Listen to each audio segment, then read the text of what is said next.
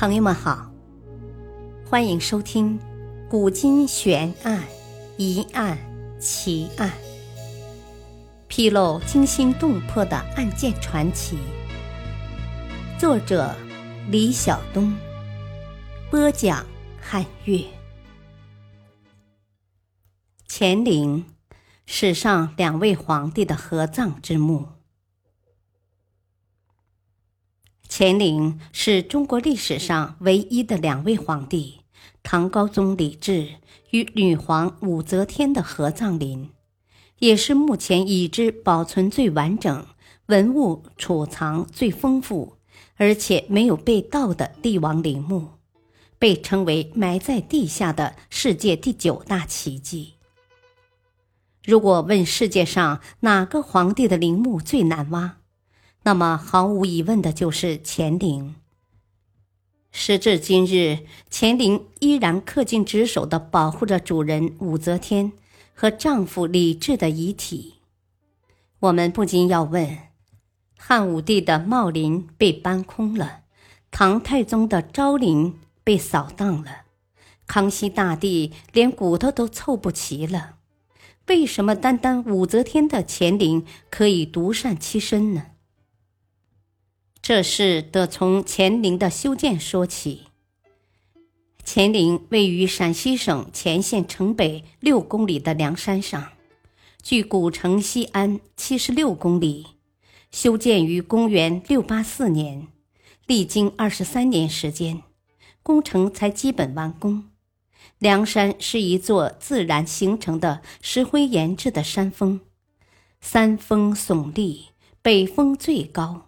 海拔一千零四十七点三米，南二峰较低，东西对峙。当时群众称为“奶头山”。从乾陵东边西望，梁山就像一位女性的躯体仰卧大地，北峰为头，南二峰为胸。人们常说它是女皇武则天的绝妙象征。唐时的堪舆家风水先生认为，梁山大有利于女主，所以女皇武则天便把梁山选为其父唐高宗和自己百年后的万年寿域。唐高宗病逝后，武则天诏令当时朝野闻名的大术士袁天罡和李淳风，要他们为皇上选块风水宝地。二人分别遍游九州，回来后交旨都说选在了好治县，今前县的梁山上。武则天便派使臣去查看，到了梁山顶，袁天罡说他在这里埋下一枚铜钱，李淳风说他在这里定下了一枚铁钉。刨开土，李的铁钉正好扎在袁所埋的铜方孔中。在场的人无不拍手称奇，于是武则天便把陵址选在了梁山，即现在的乾陵。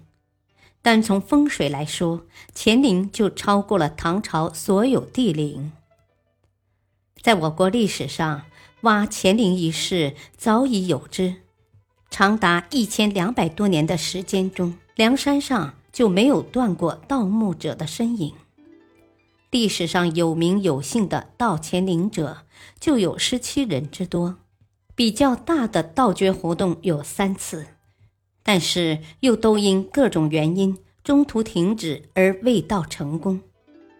唐末农民起义，皇朝声势浩大，他动用四十万起义军在梁山西侧挖山不止，只挖出了一条深四十米的黄巢沟。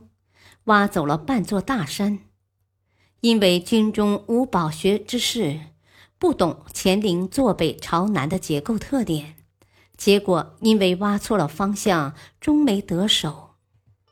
十载，五代耀州刺史温韬是个有官衔的大盗墓贼，他率领兵丁一股脑掘开了十几座唐陵，发了一笔横财。因为手中有了钱，便驱动数万人于光天化日之下挖掘乾陵，不料挖掘过程中十分不顺，遇到的天气总是狂风暴雨。温涛受了惊吓，才绝了发掘乾陵的念头。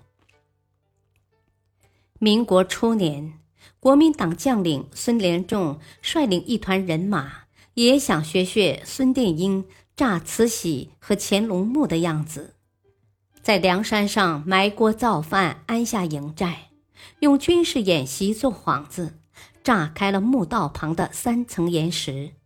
最后却也没能捞得半点好处。目前，许多专家认定乾陵是唐十八陵中唯一未被盗掘的陵墓，理由是乾陵墓道完整，而舍弃墓道，从石山腹部另凿新洞入地宫，难度很大。目前尚未发现新的盗洞。至于事实是否像人们希望的那样？只有等到打开地宫的那天，才能得知了。